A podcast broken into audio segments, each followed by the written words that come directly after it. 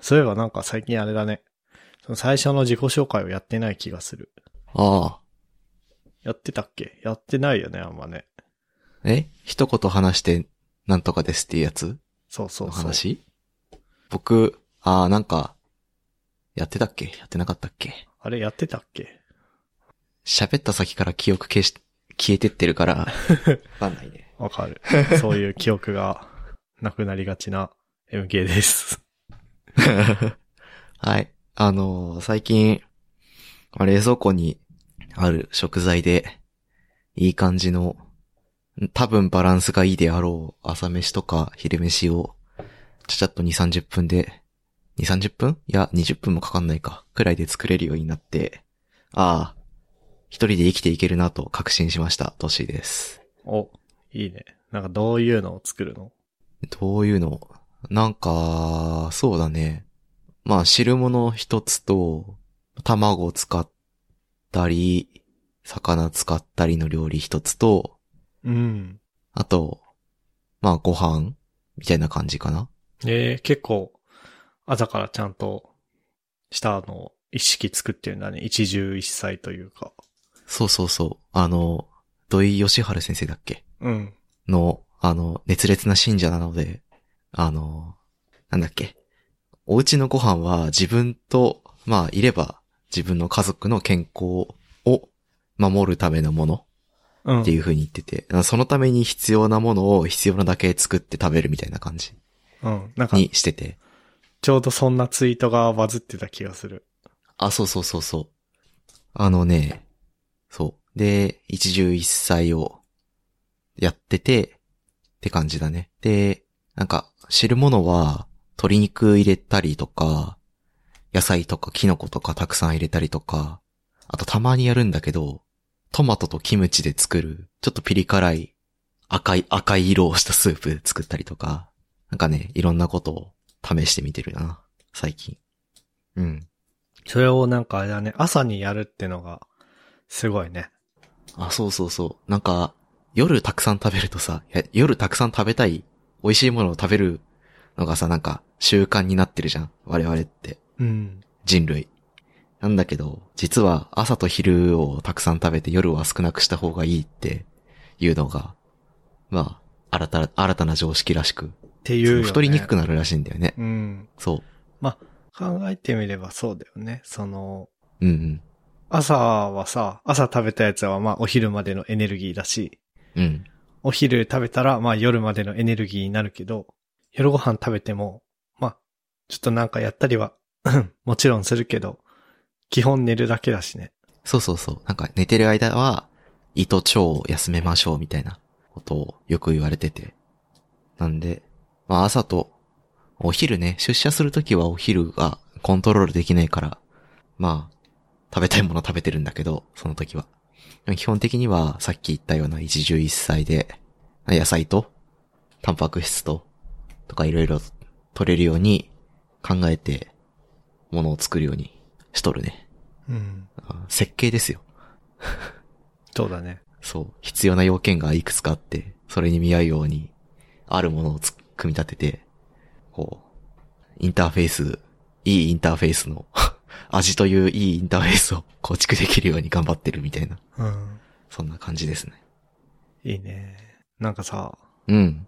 僕も一時期、あれをやってたよ。あのー卵焼き用のフライパンあるじゃん。はいはいはい。卵焼き用のフライパンを買って、で、まあ、卵焼きをベースにしつつ、そのフライパン1個で全てのことをやるみたいな。あー、あれか、ソーセージ焼いたりとか。。そううそうそうそう。で、洗い物も1個で、まあ、コンパクトなもので、うんうんうん。すごくいいみたいな。僕たまに、フライパンであらゆるものを温めたりしてるわ。うん。多分同じ感じかな？多分そうだ。卵、卵を焼いたりとか、ソーセージ焼いたりとか、あと、あの、作り置きしておいた汁物を一人分、フライパンの中にぶち込んで、温めて。っていうのをやって、で、電子レンジってさ、冷凍の米を解凍するのに使いたいじゃん。そうね。そう。だから、電子レンジをそのために開けておいて、ご飯解凍してる間に、いろいろ作ったり、温めたりするみたいなことよくやるわ。いいねいや、いいじゃないですか。しかもそれを、あれでしょ。朝の4時ぐらいに起きて、あ、そう。で、まあ1、2時間ちょっと朝活して、うん。で、そのちゃちゃっと朝ごはん食べて仕事するみたいな。そう。めっちゃいいじゃん、なんか。いいよ。普通に、夕方眠いけど。ああ、まあね。でも、でも夕方眠いのは健全じゃない？うん。でもね、たまにね、うん。夕方にミーティング入ることがあって、その時ちょっと辛いなって最近思い始めてきた。ああ。なんか、仕事に生活を合わせるのか、生活に仕事を合わせるのか、どっちがいいんだろうって、そこはちょっと悩みだね。仕事に、ああ、まあでもなんか。どっちが基軸になるのかみたいなミーティングとか入れられたらもうそっちベースで、こう、進んでいくしかない、やるしかないよね生活をね。ね。もう大変だったもん。ね、ミーティング多くて。今の会社。なんだっけ、定時後に ミーティング入ったりしてたんだっけ？うん、そうだね。じゃあそれはないけど、なんか今の生活に合わない仕事のサイクルがたまに発生して、そこはちょっと難しいかなと思うけど。うんまあ。でもね、朝活いいよ。ね。ゲームしたりできるし。いいね。そう。誰だっけ？あ、杉江さんだ。うん、えっ。と、僕らのポッドキャストのアイコンを、アイコンっていうかロゴ？うん。を作ってくださったデザイナーの杉江さんが、確か、プログラミングを勉強するのに、同じような生活をしてた、してたよ、みたいなことを記事に書いてた気がしてて。そうだね。えっあと、、仲間いたと思って。どっちだ？どっちだ？うーんと、この記事じゃない。こっちじゃなくて、あれ？フィヨルドだっけ？フィヨルドそうそうそう。ブートキャンプフィ行きました？ヨルドなんだけ記事ど、よね記事がね、どれだっけな？あ、これだな。この、えっ、と、杉江さんのブログのうん。2021年12月18日の投稿で、まあフィヨルドブートキャンプ、働きながらプログラミングの学習をして2ヶ月が経ちましたっていうブログ。うん、うん、まあこれ、フィヨルドブートキャンプアドベントカレンダーの記事みたいなんだけど、うん。うん。それに今トッシーが言ってた話が書いてたね。その、そうだよね。えーとあ、そうそう、これこれこれこれ。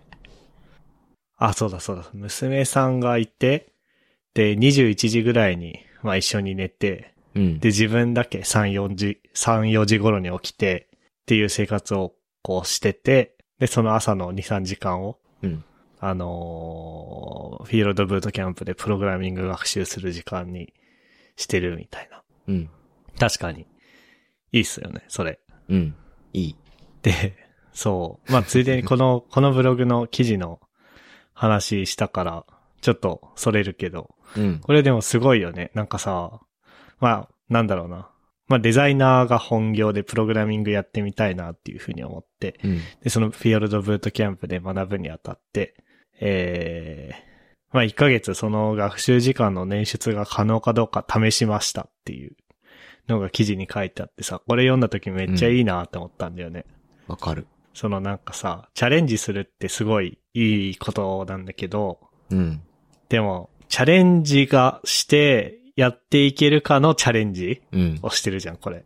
なんか自分に本当にできるのかみたいなことを、こう、1ヶ月って時間使ってうん、試してみて、その上でいけるかいけないか判断するみたいな。めっちゃいいよね、こういうやり方。なんかさ、いいよね。闇雲に突入するんではなくて、うん。まあもちろんチャレンジ、自分にとっての新しいチャレンジはするんだけど、うん。なんだろうな。こうプレチャレンジする姿勢っていうのがめっちゃ良くて、あ、うんこれ見習いてえなって思ったわ、読んでて。わかる。あなんかね、チャレンジするっていうとさ、何でもかんでもがむしゃらにやれみたいなそう、排水の陣聞こえ方がするじゃん。うんそうそうそうそうそう。けど、でも一番守るべきものって何なんですかっていうところがさ、ちゃんとある。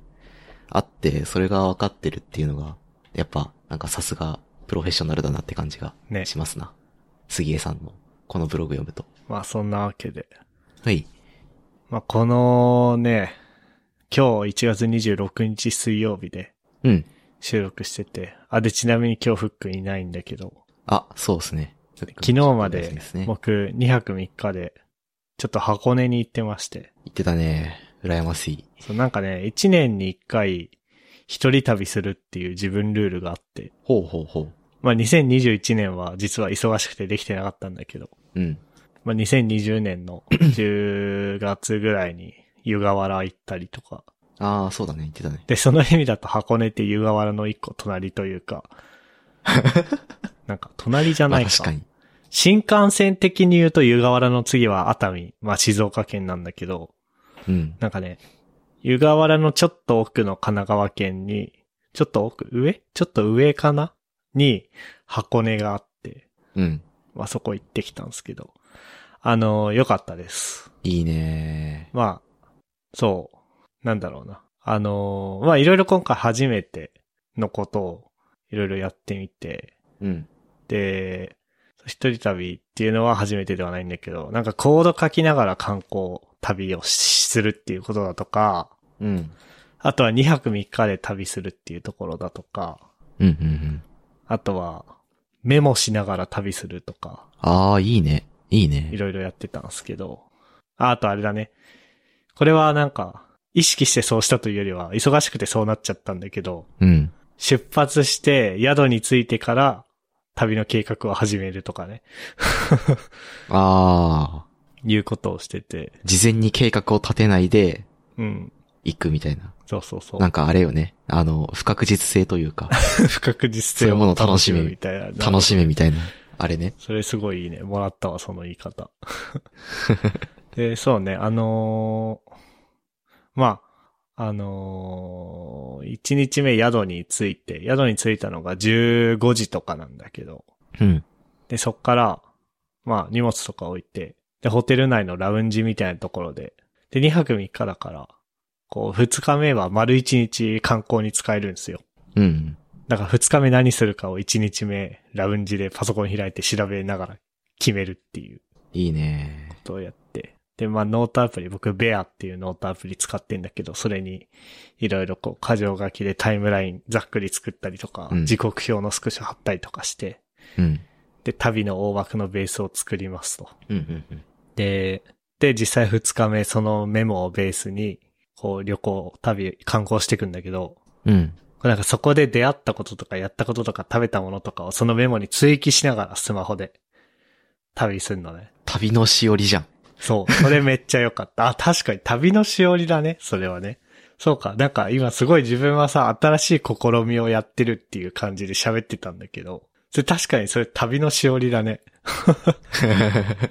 デジタル旅のしおりを作りながら行った。そうそうそう。小学生の頃とか修学旅行行くとき必ずさ、旅程表みたいなの書いてさ、うんうんうん。なんか写真撮ったりしたらそこに貼って記録しようみたいな。あったね。まあ、あメモ、メモ欄が全部のページにあったりとかね。ああ、そうそうそう。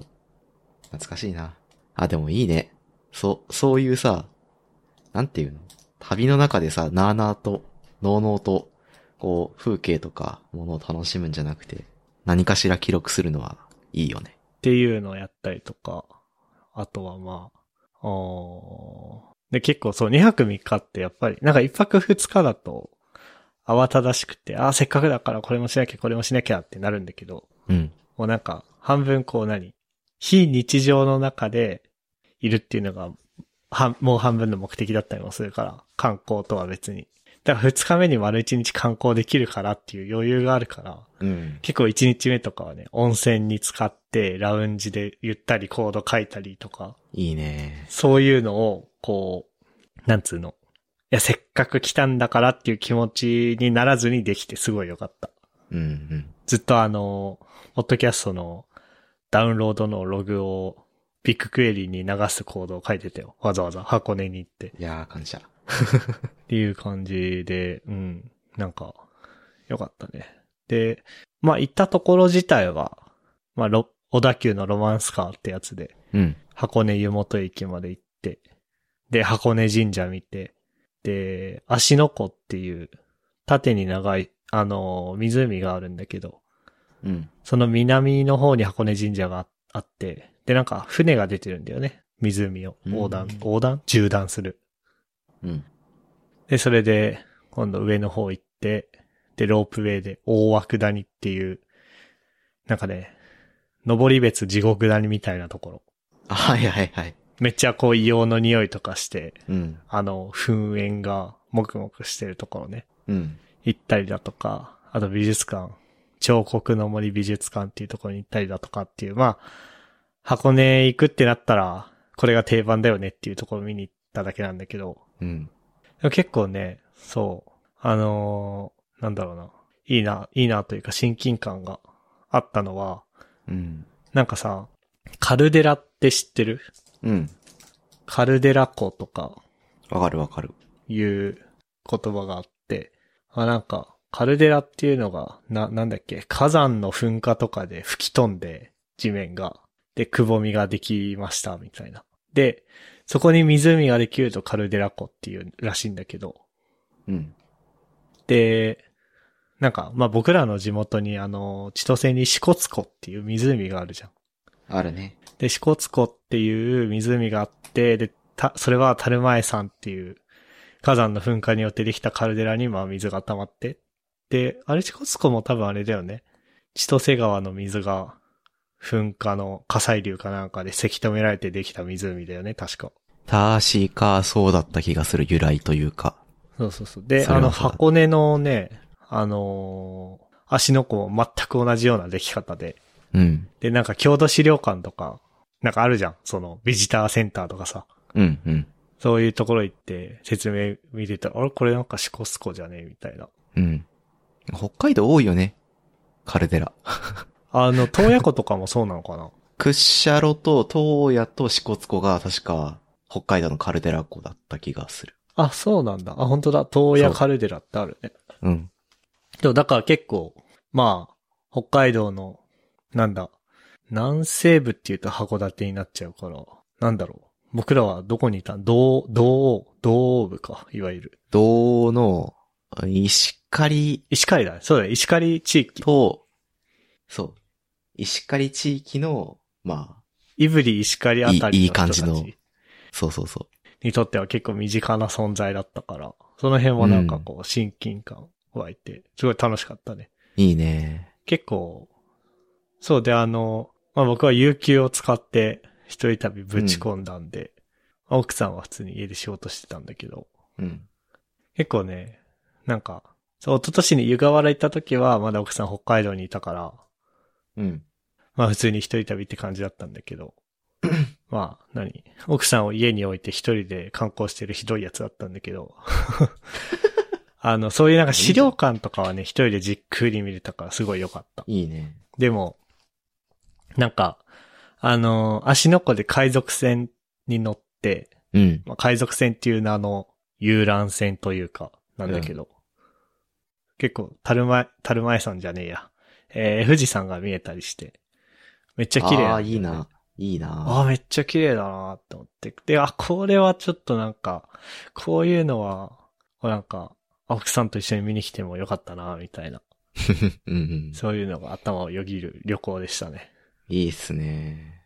まあ、トッシーのところからは結構遠いか、し新宿まで行ってからロマンスカーって感じだけど、うん。まあ僕ん家からは結構近くて1時間で行ってこれるから、1時間か。まあ、ひ、うん、うん、アクセスいいな町田から箱根までが1時間ぐらいで。で、僕ん家から町田まではまあ、なんだ、15分もあれば行けるから、うんうんうん。すごい、日帰りも全然できるって感じ。そうだね。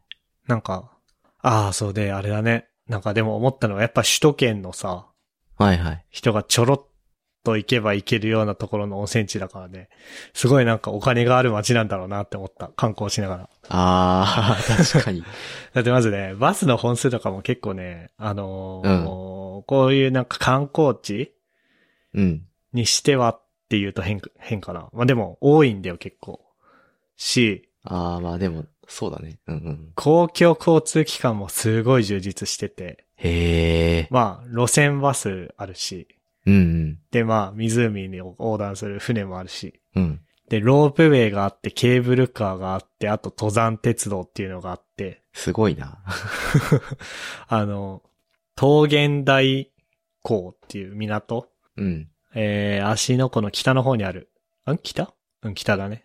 にある港なんだけど、うんうんうんそっからロープウェイで大涌谷行って、大涌谷から、えーと、なんだっけ、ゴーラってところまでも、まあ、ゴーラってとこまでがロープウェイがあって、今度ゴーラってところから、なんつったっけな、なんとか、なんとか寺、総雲寺か。総雲寺ってところまでケーブルカーがあって、今度総雲寺から、えー、あ、総雲寺じゃねえや、総雲山か。総雲山から、今度また箱根湯本までは、こう、ごめん、全然嘘言ってる。ちょっと待ってね。大涌谷から総雲山までがロープウェイがあって、総雲山からゴーラってところまでケーブルカーがあって、ゴーラから今度箱根湯本、あのロマンスカーのところまでは鉄道があって、みたいな。す、すごいなんかさ、一つの観光地に4種類とかさ、うん。公共交通のやばくない？すごいね。なんか、僕らの知ってるさ、こ、あの、観光地って、まあ、ルスツとかニセコとかさ、東野とかあのあたりじゃん。もう車前提だよね。そう、車前提だし、基本的にお金ないから、うんお金ないし観光資源も、まあ山くらいみたいな感じのところしか知らないからさ、なんかそういう話聞くと、ああ、すげえんだなって思うよね。ね。都市、都会に近い観光地ってすげえんだなってなるよね。そう。まあ、せいぜいや、それかあれじゃん、なんか宿の、宿と、大きな駅の間のシャトルバスみたいな。うん、そうそうそうそう。でも、すごいこんなに充実してるとは思わんかったっていう。ね。いいね。まあ。おもろいな地方でありながら地方感ないよな。そうなってくると。いや、だから、次、そういう意味では次、軽井沢行ってみたいね。軽井沢。軽井沢。軽井沢もさ、まあ、遠く、こんな箱根ほど近くはないけど、うん。でも、有名じゃん。お金持ちの人たちの避暑地として。うん。やっぱね、多分そういうことだと思うんだよね。なんか、うん、うん、うん。なんだろう。うーん、箱根とかってお金持ちの人たちの別荘が多いんだって。うーん。だから、税金がいっぱい街に落ちてきてっていう ことだと思うんだよね。はいはいはいってことは、それ軽井沢にも当てはまるんじゃないかなっていう。うん。ありそう。軽井沢にも当てはまるのか、まあでも言うて軽井沢には地のりがないから、箱根みたいに。うん。から、こう、ダメなのかっていうのは、ちょっとこの目で見てみたいね。いいね。温泉地巡りしたいね。したいね。湯布院とか、黒川温泉とか行きたいんだよな。いいですね。ちょっと、予定が合えば一緒に行こ行きましょう。うん。う。合宿をね、うん。しないとね、収録合宿。そうそうそう。あ僕、九州に行きたくて。ええー、行ったことある？湯布院も黒川、あ、ないんだよ。だから行ってみたくて。あ、いいね。僕もないわ。大分県？湯布院は。大分県と、湯布院が大分県で、黒川が黒、ん？熊本か。阿蘇山付近にあるんだけど、どっちもね、行ってみたくてですね。いいね。もうなんなら、あの、はしごしてやろうかと思ってるぐらいに。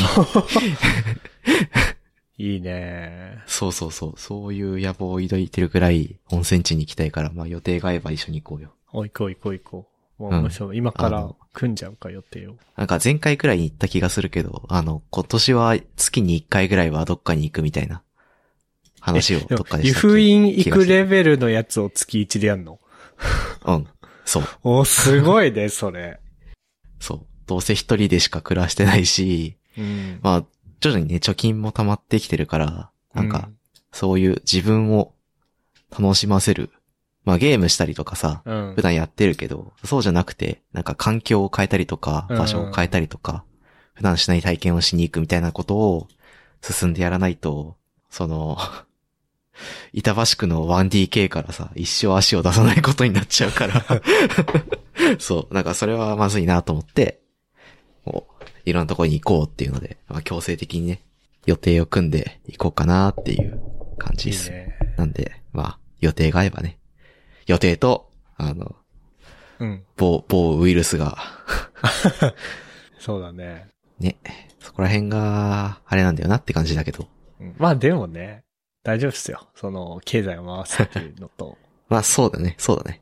いや、でも、そう、すごいね。そんななんか、月一で旅行がうんちゃらっていうのを最初に聞いたときはさ、うん。その、なんつうの？あのーまあ、東京にもあるじゃん。ちょっとした大江戸温泉物語とか。はいはいはい。そういうところに月一で行くみたいな感じかと思ったらいやいやいや。そんな、すごい、九州まで行くレベルのやつを毎月やるのか。うん。まあでもあれだよね。さ、したらさ、先に埋めちゃえばいいんじゃん。なんか飛行機とか。あれ、九州とか、と東京の人が九州行くってなったら普通何使うの？新幹線どうなんだそこまで行くと飛行機なのかな？東京、熊本。なんか、僕らの感覚だとさ、そもそもあの新幹線がないので北海道には。うん。なかったので、そうだね。まあ飛行機しかないんだけどさ、結構こっちの人ってさ、カジュアルに新幹線使うじゃん。そうだね。使うね。大阪、大阪ぐらいだったら絶対新幹線だしさ。あ、熊本とかだともう飛行機らしいです。あ、そうだよね。うん。その、その新幹線か飛行機かの、その、敷地はどこにあるんだろうね。あれかな？海またぐかまたがないかみたいな。本州じゃなくなったらって感じ？うん。四国、九州、北海道はもう、うん。あれじゃない？飛行機なんじゃない？そうだろうね。まあ北海道はね、函館まで新幹線で連れてこられてもっていう。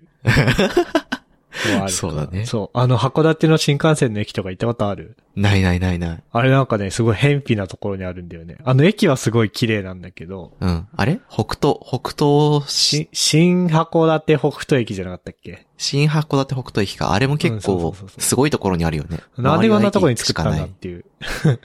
そのさ、でも、あれでしょう。あの、完全にさ、あれってさ、その、中継のための駅だからさ、まあね、あの観光資源があっての戦略的な配置じゃないよね。それはそうだね。うん。でも、そう、そのさ、やっぱ函館で、こう何観光してて楽しいのはきっと五稜郭のあたりでしょ？ああ、そうだね。函館市のところあたりかな？とかからはだいぶ離れてんだよね、新函館。だいぶ離れてるなそうだね。いろんな、だって、周りのっぱらと山でしょ、あれ。かな？うん。うん。まあそうだよね。多分、札幌まで繋ぐための、つ、つ、つなぎというか。うん。で、あそこになんか、あの、車両のメンテナンス施設とかも作るんだろうし、うん。とか。多分、そういう意味合いでの、駅の設置だと思うんだよね。まあね。ってなわけで、すごいね。いろんなところに行こでも、う。だだってさ、もったいないじゃん。せっかくほ本州に住んでんだからさ、うん。いろんなところ行ってみたいよって思って。あーねなんかね、きっかけはね、一回、その僕が今いる会社に一緒に新卒で入った同期と、あの、出社日にランチ行ったんだけど、うん。北海道以外だとどこ行ったことあんのって言われて、えっ、と、東京と京都ぐらいかな、つったら少ないね、みたいな話になったから、あ、確かになと思って。うん。だからなんか、あ、じゃあ、いろんなところに行こうと思って。うん。まあ、有名な、あと、温泉好きだから、温泉地巡ろっかなっていうんで、まあ今年は、月1でいろんなとこに行けば、まあ12カ所回れるから、いろんなとこに行ったって言えるなと思って、うん。やろうかなって。なるほどね。1月はやめますけど。1月2月は多分難しいですけど。あ、そう、2月も難しい。いやー、今のオミクロンの流れ見たら無理かなと思って。なるほどね。あ、そんな感じですね。はいはいはい。この椅子の話いきますか。椅子の話するか。時間は？あ時間はまだ30分ぐらい全然大丈夫で。まあ、4、5分話せば十分な話だしな。あの、コールマンって、あの、キャンピング用品作ってる会社あるじゃん？あるね。そう、あそこから出てる、キャンピングチェアなのかわかんないんだけど、えっと、インフィニティチェアっていう商品名の椅子があるわけですよ。うん。これがね、手に入ったんで使ってみてるんですけど、すごくいい。ほう。もらったんだよね。おー。どんな椅子かっていうとね、まあ、ちょっと大きい。キャンピングチェアにしてはかなり大きめの椅子なんですけど、なんとこの椅子は倒せるんですよね。背もたれが。背もたれ倒すと足のところにある、なんていうの？ララグマンじゃなくて、えーっと、ブックマンじゃなくて、アームレスト。あ、えー、あ、違う。オットマンね。あ、そうそう、オットマンみたいなうん。ところが一緒に跳ね上がるんですよ。うん。どうなるかっていうと、椅子の上に寝っ転がれるわけですね。ああ、はいはいはいはいはい。そうそうそう。これがね、超気持ちいい。えー、ちょうど Amazon の、うん。あのー商品ページの2枚目の画像みたいな感じだね。ちょっと待ってね、そっち見るわ。サングラスのおっちゃんが気持ちよさそうに。青空の下。これか。ああ、そうそうそうそう、これこれこれ。こんな感じの画像のような状態になるんだよね。でね、これ、好きな位置で、このね、倒、倒れた、倒れぐらいを、具合をロックできるんだよ。うん。だから、ちょ、ちょっと姿勢をこう、倒しながらプログラミングしたりとかできるし、まあ、そのままお昼寝のモードにも移行できるし、みたいな感じで、個人的にはね、そのデスク以外にさ、くつろげるスペースがなかったから、めっちゃ重宝してる感じの一品でございます。えー、これいいね。でね、これ、座った感じがね、めっちゃ気持ちよくて、えー、多分、あれなんでね、その、えっ、と、座るところの布を、ゴムみたいな感じのパラコードっていうのかな？こういうの。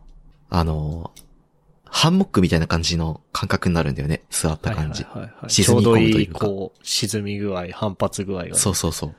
これがね、めっちゃ良くて、座ったらね、こう、寝るね。これは。えー、いいね。これは、だから、あの、仕事用の机と椅子うん。があって、とは別に、まあ、どっかリビングかどっかにこれ置いてあってっていう感じ？そう。なるほど。そんな感じで。で、まあお昼食べて、まあこれに座ってお茶飲みながら、iPad で本読んだりとか、うん。結構ね、あの、優雅に過ごせるんだよ、これ、あると。えー、いいですね。あめっちゃいい。ー。あ、でもこういう椅子欲しい時期あった。僕も。なんかさ、それこそ、うん。ヨッシーも今言ってたけど、うん。あのー机と椅子い以外の場所みたいな、うん。とか、あとは何？これ結構前のエピソードで話したかもしんないけど、一人暮らししてると、机に向かうかおふお布団にいるかなんだけど、その中間の場所が欲しいよそうね、みたいな。あ、そうそうそうそう。僕もそ、完全にそれだね。うん。目的としてはすね。なので、まあ、ちょっと高いし、大きいんだよ。そもそもが。まあ。だから、置くスペースがないっていうのは結構あり得るんだけど、まあ、あれだね、スポーツデポ、ん？ゼビオとか、ゼビオってあるんだっけ？全国に。え、ゼビオって、ゼビオスポーツって全国区なのかな？ゼビオスポーツはね、川崎にあるって書いてるから全国区なんじゃない？全国区なんだね。あの、ゼ、ゼビオとか、ああいう、あれか、あとはアルペンとか、ヒマラヤとか、ああいうキャンピング用品置いてあるところに行って、あの、サイズ感確かめてから買うといいかな。これは。うん。ええいいあーね。めっちゃいい。めっちゃいい、これ。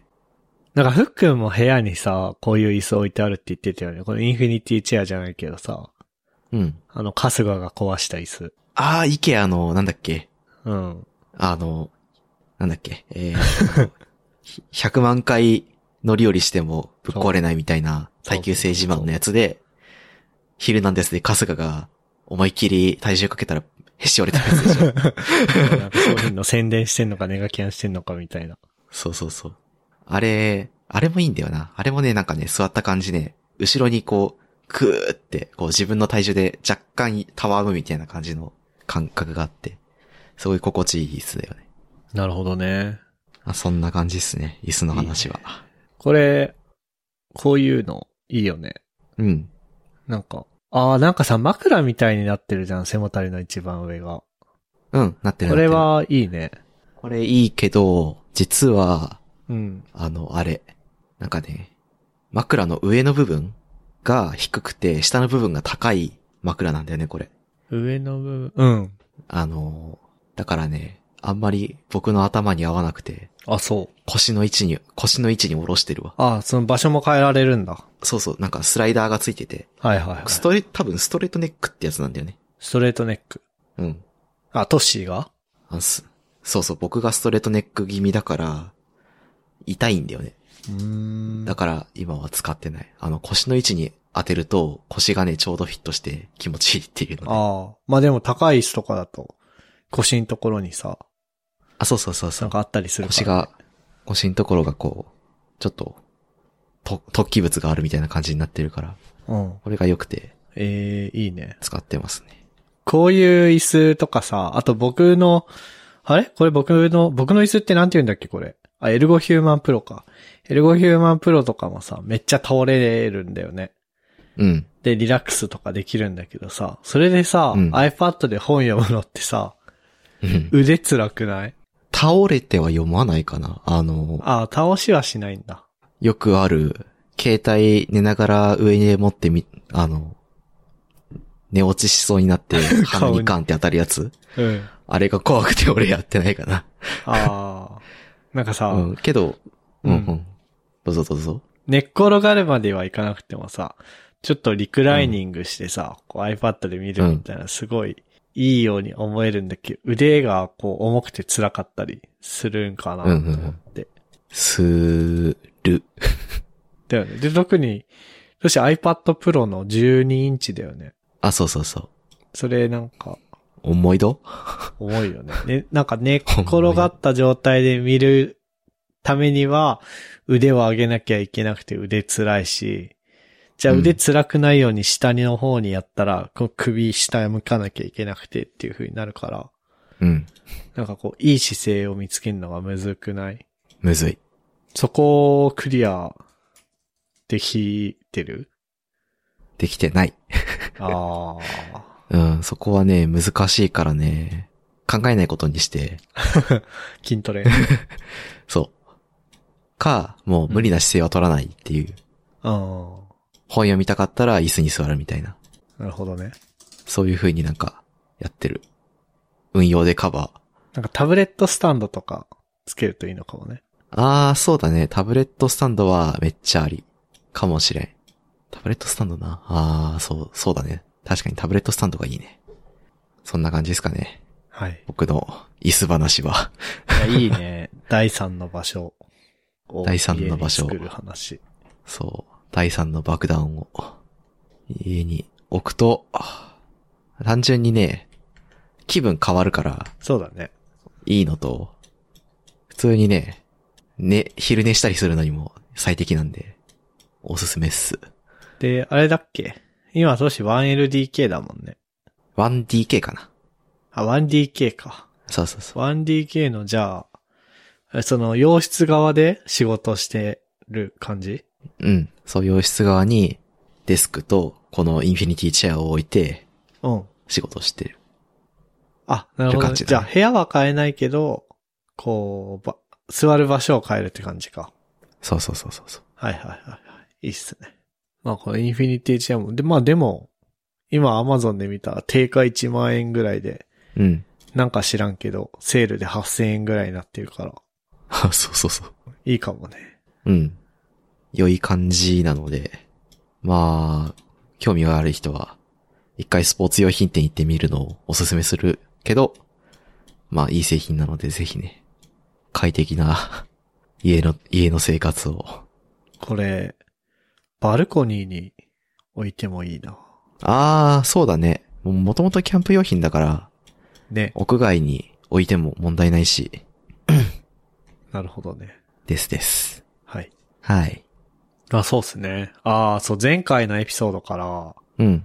あの、無事、あ、そうじゃん。あのー音声ファイルを、なんだ、サウンドクラウドからではなくて、うん。